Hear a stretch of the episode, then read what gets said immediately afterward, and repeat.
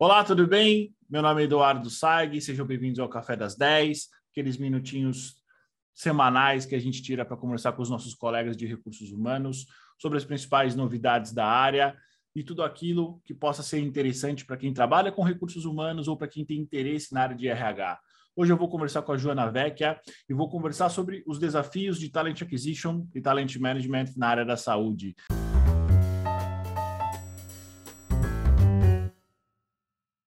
Joana, tudo bem? Como é que você está? Bom dia, Eduardo. Tudo jóia. E você? Prazerzão estar aqui com você. E obrigada aí pela oportunidade, pelo convite também de fazer parte aí do Café das 10. Joana, para quem não te conhece, conta um pouquinho de você. Quem é a Joana Vecchia no mercado de RH?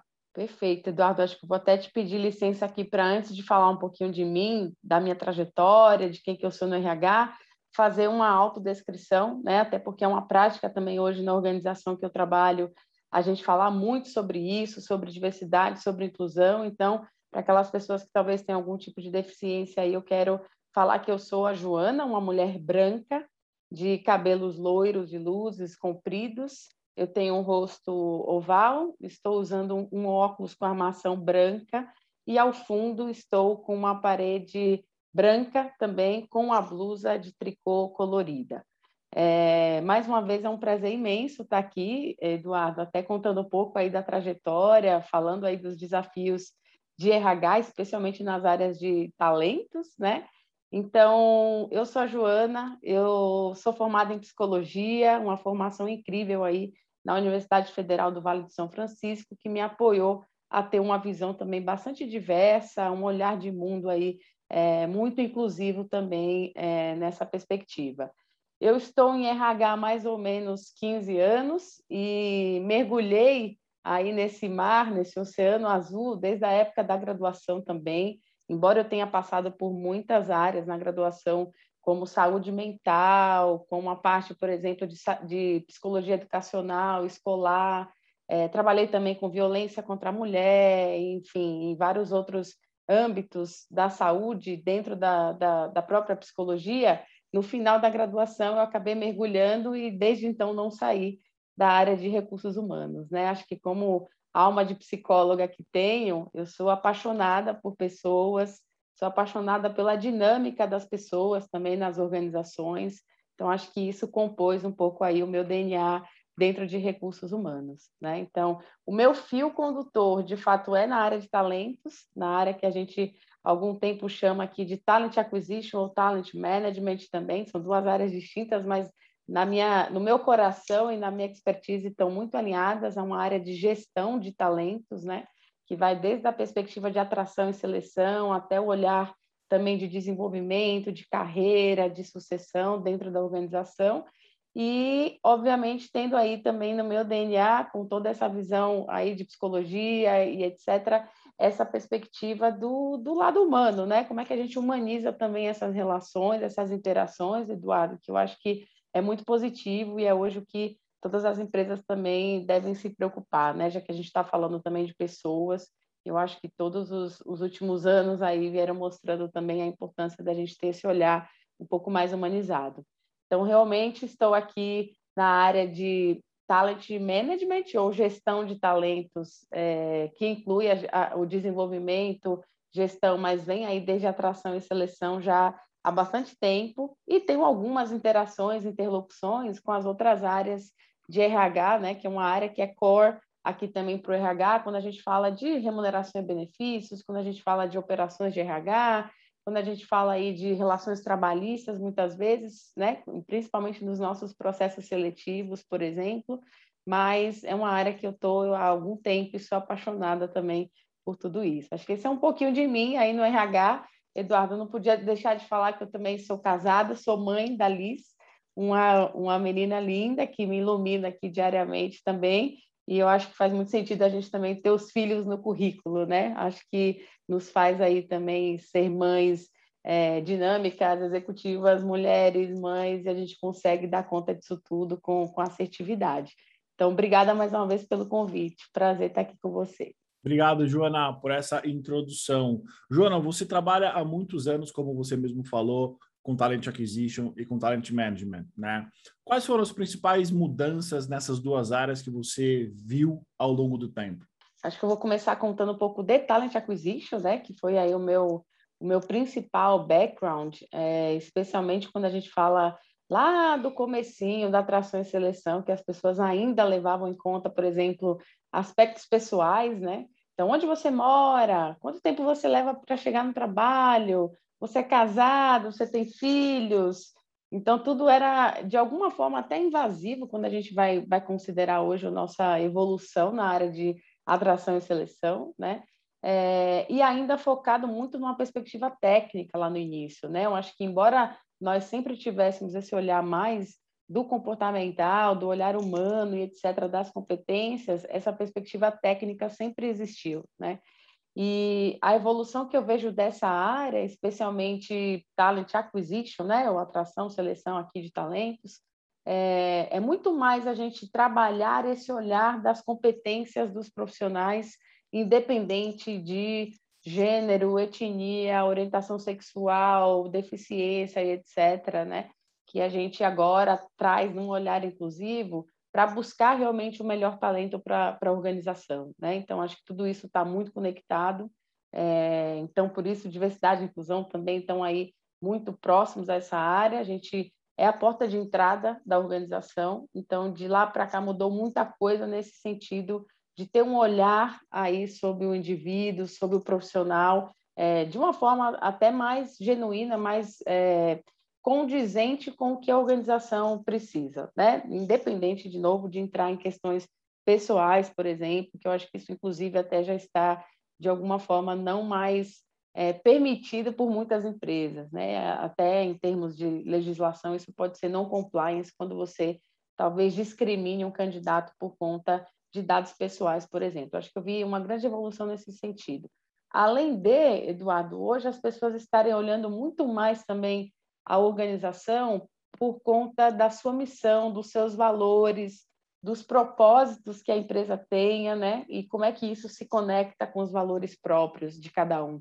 Então, acho que isso é, é também fundamental, né? Eu quero trazer, porque é, é muito notório a gente ver que, além das, das é, organizações selecionarem as pessoas, as pessoas também selecionam as organizações, né?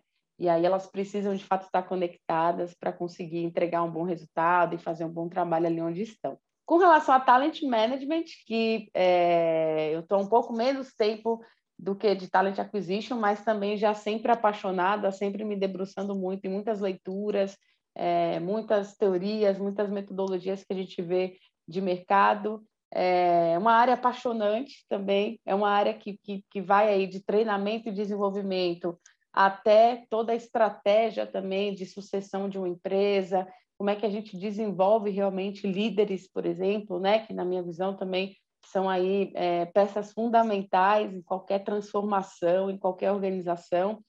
É, e é uma área que também é, enaltece aí as competências humanas dentro da organização, né? O quanto estratégico, quanto chave é ter uma área onde você desenvolva líderes que passem a desenvolver pessoas e que pessoas também entreguem resultados e que possam trazer também uma perspectiva aí para clientes, para fornecedores, para parceiros, de uma forma muito alinhada e conectada à cultura de uma empresa. Né? Então, acredito muito nisso.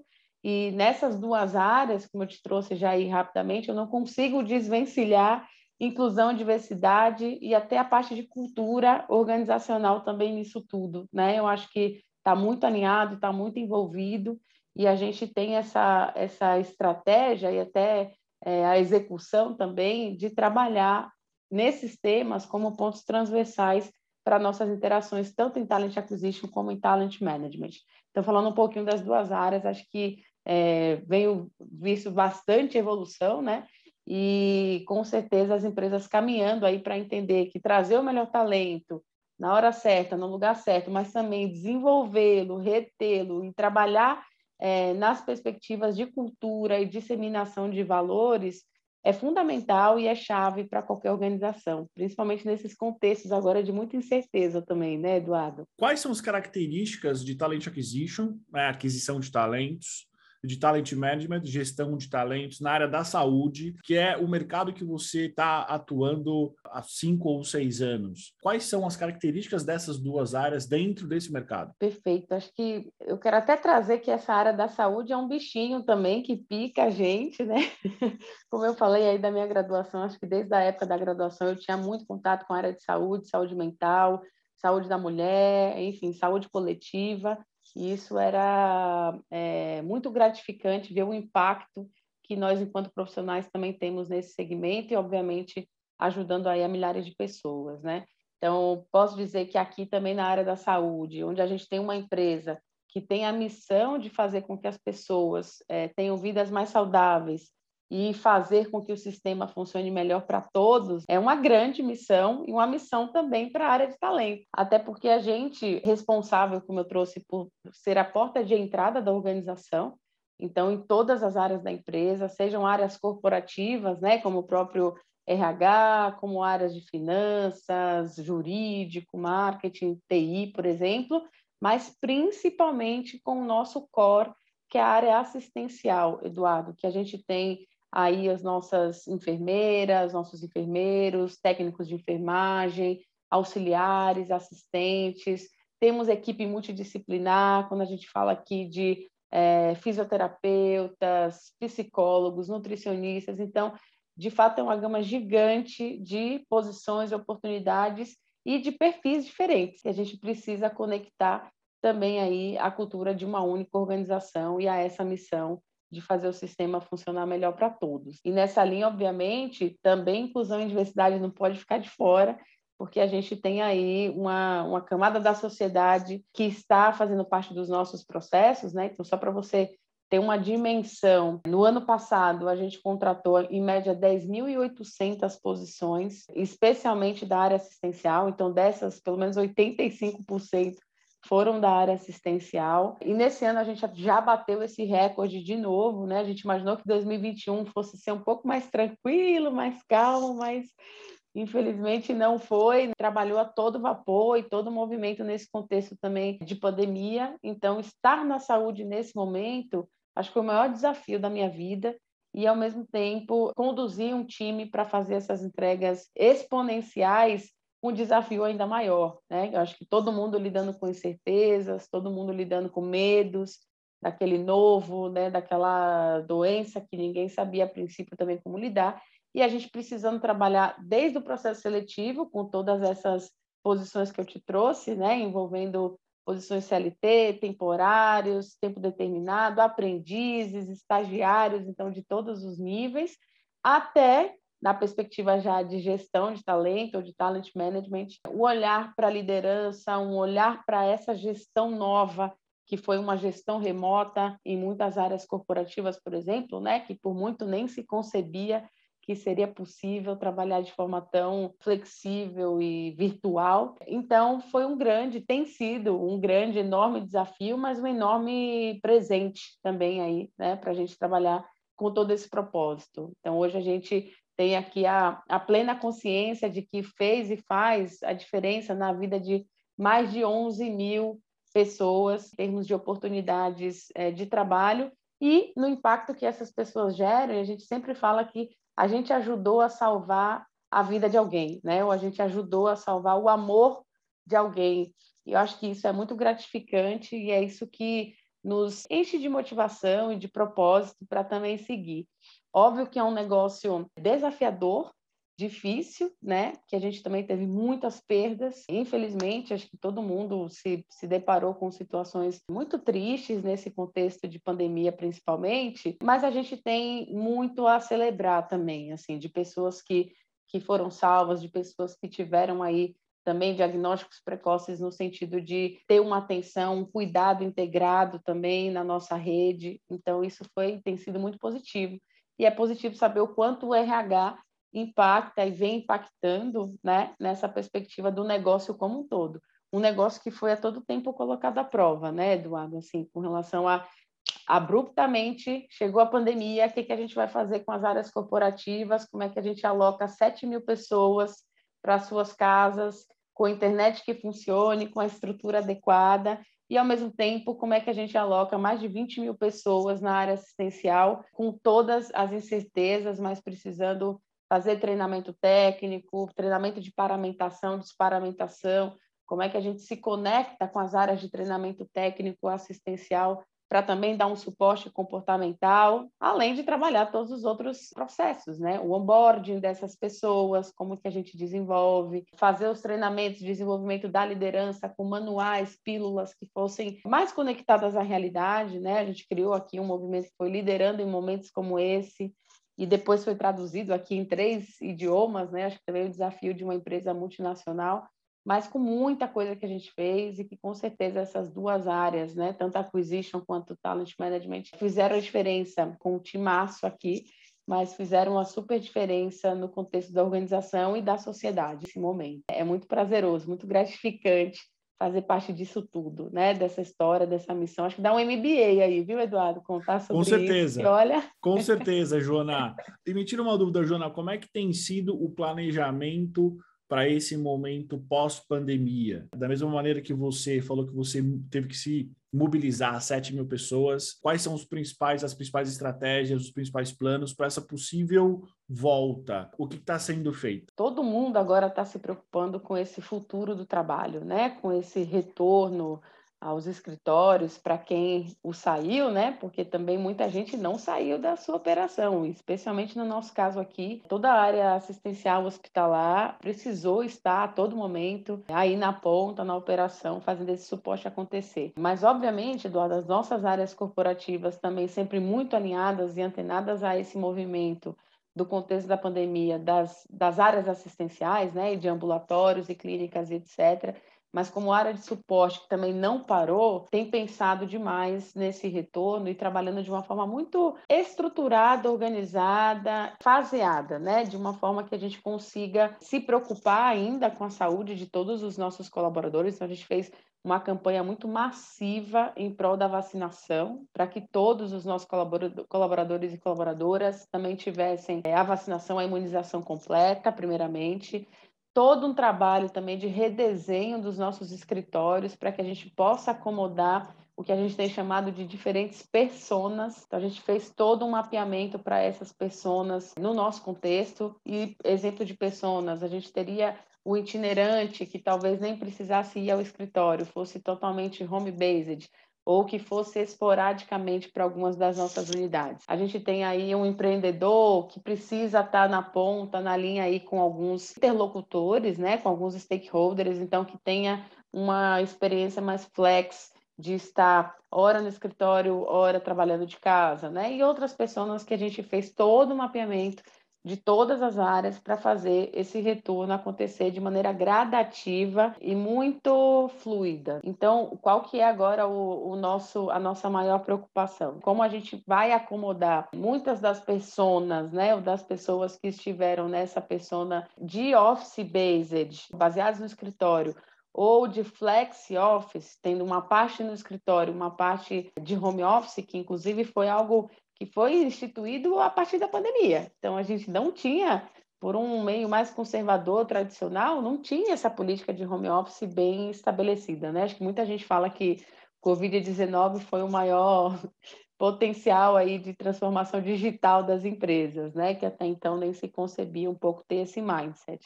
Então, acho que a maior preocupação agora é fazer com que essas pessoas retornem às, às oficinas, aos ambientes de trabalho, de forma gradativa, mas sabendo que nesse novo modelo a gente vai demandar uma certa flexibilidade até de não termos mais as estações fixas de trabalho como eram antes. A gente tem lá nossa fotinho, nosso mimo, nossa plantinha na mesa. Embora isso deixe de ter uma personalização, por outro lado, é um mindset da gente de fato ser mais ágil, ter espaços de interação, conseguir acomodar pessoas assim de forma diversificada, né? Então, acho que a ideia de, de rever as estações de trabalho, de rever o ambiente, trazer isso para um contexto muito mais dinâmico, né, arrojado, é um pouco do approach, né, do, da, da estratégia que todas as empresas estão começando a pensar e adotar, né? Pelo menos as que a gente conhece, faz benchmarking, até porque acho que agora o modelo híbrido, pelo menos, minimamente, né, Eduardo, acho que já foi estabelecido, instaurado, né? Vai ser muito difícil você conceber que todo time retorne aos escritórios como era antes, em todos os dias, com reuniões, com salas de reunião, daquele mesmo modelinho que existia antes, né? Eu acho que, óbvio que as pessoas vão continuar tendo as suas interações, né? Acho que até como brasileiros, brasileiras, latinos, a gente tem essa questão do, do contato, do tete a tete, do cafezinho, às vezes no intervalo das reuniões, mas de forma agora muito mais flexível, de forma muito mais é, dinâmica, arrojada, ágil, né, para que os espaços de reunião sejam mais flexíveis, os horários também sejam mais flexíveis e a gente tenha esse híbrido, né, entre o remoto e o presencial muito bem acomodado, porque também não adianta a gente fazer o presencial acontecer com as pessoas fazendo reunião pelo Teams, né? Você vai para uma sala de reunião, mas todo mundo se conecta no Teams, então acaba ou em algum outro é, algum outro aplicativo, né? Mas a ideia é que isso de fato faça sentido para a entrega para os resultados, porque a gente viu aqui a prova viva disso. Eu te falei das 10, mais de 10 mil posições aqui em Talent Acquisition, mas a prova viva é que o trabalho não parou, né? Acho que a, a, a operação não parou, a produtividade não diminuiu, talvez pelo contrário, porque a gente ganhou velocidade, ganhou escalabilidade com muitos candidatos que talvez nem tivessem, por exemplo, a possibilidade de vir ao escritório por conta de turnos de trabalho, né? Quando a gente fala da área assistencial, principalmente dos enfermeiros, enfermeiras, por exemplo, e que foi muito mais ágil, muito mais fácil, muito mais rápido para essas pessoas fazerem um processo é, virtual com a gente, por exemplo, né? Então, agora é muito mais entender dessas nuances de como vai funcionar a nova forma de trabalho, é, mas a gente está com todo o cuidado também aí com as normas de distanciamento social ainda, de toda a higienização em todos os nossos escritórios, enfim, ter tudo isso muito bem alinhado, em parceria com a área de saúde ocupacional, em parceria com a área de facility, suprimentos, para que a gente faça isso acontecer. E em termos de talent management, obviamente, trabalhar a liderança e trabalhar todos na empresa para esse novo formato. Não deixa de ser uma gestão da mudança, né? Um change management que a gente precisa também incorporar e fazer isso acontecer na prática. Excelente, Joana. Para a gente terminar, quais são as dicas que você dá para os profissionais de recursos humanos que querem trabalhar na área da saúde? O que, que eles precisam ter em termos de conhecimento, de habilidades, de competências, e se existe algum tipo de curso que é necessário fazer, como é que uma pessoa que está interessada em trabalhar nessa área, na área de recursos humanos, ela consegue se, ser capacitada para isso? Eduardo, eu te diria que a área da saúde é assim apaixonante e embora eu esteja há cinco anos aí nessa nesse mundo, né? A sensação que dá é que a gente não sabe quase de nada, sabe? Assim, precisa aprender tudo muito todo dia. Então, eu acho que um mindset de crescimento é algo que todo mundo deveria ter, né? Assim, não só para a área da saúde, mas para o RH como um todo, é, onde a pessoa busque de fato aprender, se atualizar, saber o que que de fato tem vindo de tendência, como a gente trabalha esse fenômeno humano dentro das organizações. E o negócio saúde em si é, não é só o plano de saúde, né? A gente está aqui num, num, business, né? Hoje eu faço parte dessa organização que vai de ponta a ponta na saúde, né? Desde operadora de, de benefícios médicos e dentais até assistência hospitalar e clínicas, ambulatórios, tendo toda essa coordenação do cuidado aqui integrado, né? Então, tem muita coisa para aprender, tem muita coisa para entender do que é operadora de saúde, do que é,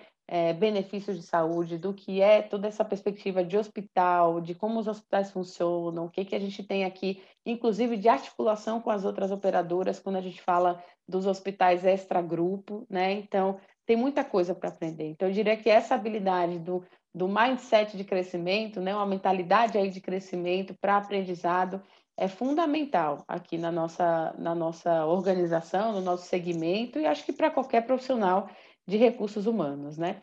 Eu diria que também resiliência e versatilidade, eu estou trazendo até um dos nossos, é, das nossas práticas comportamentais aqui, de uma das nossas ferramentas de desenvolvimento, né? E não para parecer clichê nem nada, quando a gente fala de, ah, resiliente, você tem que ser resiliente.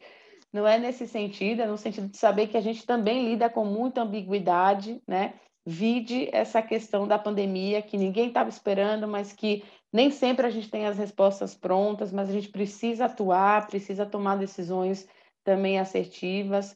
Então, eu entendo que precisa saber que vai lidar com o incerto, sabe? Eu acho que, que tem essas mudanças constantes, né? Acho que muitos segmentos estão nesse momento, né, de lidar com essa ambiguidade, de ter esse conforto de transitar por organizações é, complexas matriciais muitas vezes, mas ao mesmo tempo ter essa conexão com o propósito, né? Se faz sentido você pensar que no final do dia você ajudou a salvar vidas, você salvou o amor da vida de alguém, né? Que é o que a gente sempre se motiva aqui, que você ajudou a fazer com que o sistema de saúde funcione melhor, isso que motiva. Então, que se esteja conectado a isso, porque eu acho que vai muito na linha da atitude que cada um traz também para cada negócio, né? Então a gente tem até princípios de cultura muito fortes aqui, e um deles que a gente usa muito é o princípio de gravidade, Eduardo, que a gente tem controle de algumas coisas, a gente tem influência sobre algumas outras coisas, e outras coisas são gravidade, que a gente não pode influenciar, a gente não tem controle e a gente precisa lidar. Então, nesse sentido, o que é gravidade, a gente não vai gastar nossa energia, nosso tempo, né? Porque a gente não pode influenciar, não está sob nosso controle. A pandemia veio aí para a gente a gravidade. As questões macroeconômicas hoje do nosso país, gravidade. Mas o que, que a gente tem em controle? A nossa atitude, né? E como é que a gente influencia o ambiente, principalmente em termos de recursos humanos, com os nossos conhecimentos, com as nossas metodologias, com a nossa abordagem, os nossos relacionamentos. Então, acho que isso é fundamental também para qualquer profissional de RH vir para a área da saúde, né, ou para qualquer outra empresa, talvez, sem parecer clichê ou demagogia, mas hoje a gente está muito nessa linha mesmo das interações, um profissional que tenha essa articulação de relacionamento, mas que saiba lidar com essa ambiguidade, né? Entendendo que o que é gravidade está fora do controle, a gente infelizmente não consegue controlar e dominar tudo, mas é, tem muita coisa que a gente tem controle e pode influenciar e pode transformar realidades, transformar negócios, transformar pessoas, né? Então, isso que eu diria. Super interessante, Joana, essa, essa questão da gravidade. Isso é um valor, isso é, é algo que está na cultura de vocês? Da onde surgiu? É uma característica do negócio? Conta para mim um pouco mais sobre isso. Te diria que tudo junto, viu, Eduardo? Mas é de fato um princípio da nossa cultura. Hoje a gente tem uma cultura muito forte, muito estabelecida aqui em valores, não só valores, né? Como valores a gente tem aqui integridade, compaixão, relacionamento, inovação e performance. Então, esses são os nossos valores, e muito mais do que ter esses valores no crachá ou na parede, tem que estar no dia a dia da liderança, né? São uma bússola aí para a gente também seguir no nosso movimento de pessoas. Mas, além dos valores, a gente tem os princípios de cultura. Então, esse da gravidade foi um exemplo que eu te trouxe. A gente tem um que é o Be Here Now, muito famoso, que agora muito se tem falado aí nas, nas perspectivas de mindfulness, né, de estar presente, do quanto a presença também é, é importante para você lidar com as suas ações e até é, trazer resultados melhores, né? Temos a sombra do líder, que também é um dos princípios que, enfim, traz muito esse olhar de que o que você permite, você promove. Então, muito do que você, o que, que você está fazendo enquanto liderança, né? Como é que você, de fato, é, trabalha a sua sombra para o teu time? Porque o líder tem um papel social muito grande, né?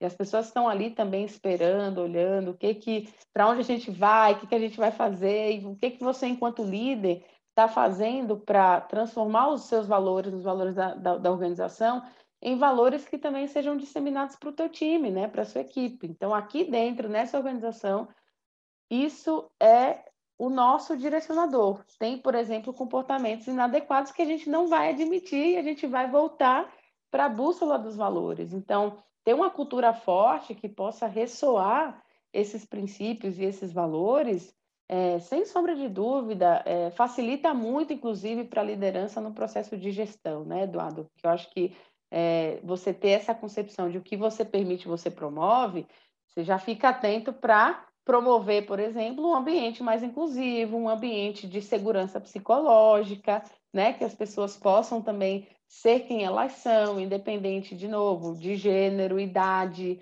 raça, etnia, orientação sexual, religião, credo e etc. É, e ser uma liderança servidora, porque a gente está aqui também para servir, né? Que é diferente de ser subserviente, tá? Eu acho que a gente é uma liderança servidora no sentido de servir para o melhor, mas não necessariamente também acatar tudo, né? Porque a gente está também para influenciar, para dar sugestões para essa liderança, para fazer com que esse negócio, enfim, faça sentido para todo mundo e, de fato, atinja a sua missão. Então, acho que isso é super importante. Cultura é algo assim super forte e aqui realmente a gente tem trabalhado isso de maneira muito, muito estruturada, com workshops também para liderança aí, para gerentes e acima, e agora disseminando até para os outros níveis, mas muito conectadas, inclusive, à estratégia do negócio, né? Acho que veio do nosso CEO global como algo que, olha, bom, eu já tenho o que, né? O que que eu entrego, o que que eu preciso é, trazer de resultado, como é que eu reporto isso aos acionistas, mas o como também precisa ser valorizado. Como é que eu considero a minha cultura forte para que as pessoas se sintam engajadas para entregar? É algo que também é um desafio diário, mas que faz parte aqui não só da área de talent management, né, como das áreas de cultura, de inclusão e diversidade, tudo isso muito envolvido também na organização. Excelente, Joana. Você quer deixar algumas últimas palavras para esse programa, para quem está vendo a gente, para quem está ouvindo a gente? Não, primeiramente dizer que foi um super prazer conversar com você, Eduardo. Eu fico à inteira disposição aí também para a gente continuar se falando, né? Porque a gente poderia ficar aqui horas. Horas, horas. Com batendo certeza. papo, gosto de falar, então aquela coisa que é, eu acho interessante a gente disseminar sempre isso, né? Mas a mensagem que eu, que eu traria é muito de profissionais de recursos humanos, né, e de todas as áreas correlatas aí, é, se preocupem com essa humanização, né? Acho que a pandemia veio muito nesse sentido da gente é, perceber que nós somos é, um indivíduo só, né? Mas que a gente tem a parte profissional, a dimensão pessoal, a dimensão social, família, casamento, casa, enfim. Então, mas todo mundo é humano e eu acho que olhar esse, essa perspectiva de uma forma mais humanizada até apoia as organizações a entenderem, inclusive, das fragilidades, né? Da vulnerabilidade que cada um tem mas que todo mundo está ali também querendo é, fazer um mundo melhor. Então, de novo, não é para ser poliana, né? não é para ser aqui cheia de demagogia nem nada, mas é, a gente percebeu muito que ter esse olhar mais humanizado, é, não só na saúde, mas em todas as interações organizacionais, é o que tem feito as empresas irem adiante, né? Porque, de fato, empresas são feitas de pessoas e os CPFs dentro do CNPJ estão aí de fato muito relacionados e precisando fazer isso acontecer e são quem trazem resultados aí para os CNPJs, né? Então, te agradeço muito, né? E desejo aí para todo mundo que está na área de RH ou que quer entrar, é, que possa ter esse olhar também mais humano e com certeza esse humano vai gerar excelentes resultados também aí para todo mundo. Excelente, Joana. Mais uma vez, obrigada pelo seu tempo. Com certeza a gente vai falar mais vezes. Para você que está nos vendo, está nos ouvindo, obrigado pela audiência. Esse foi mais um Cafezinho das 10. Até o próximo. Obrigada.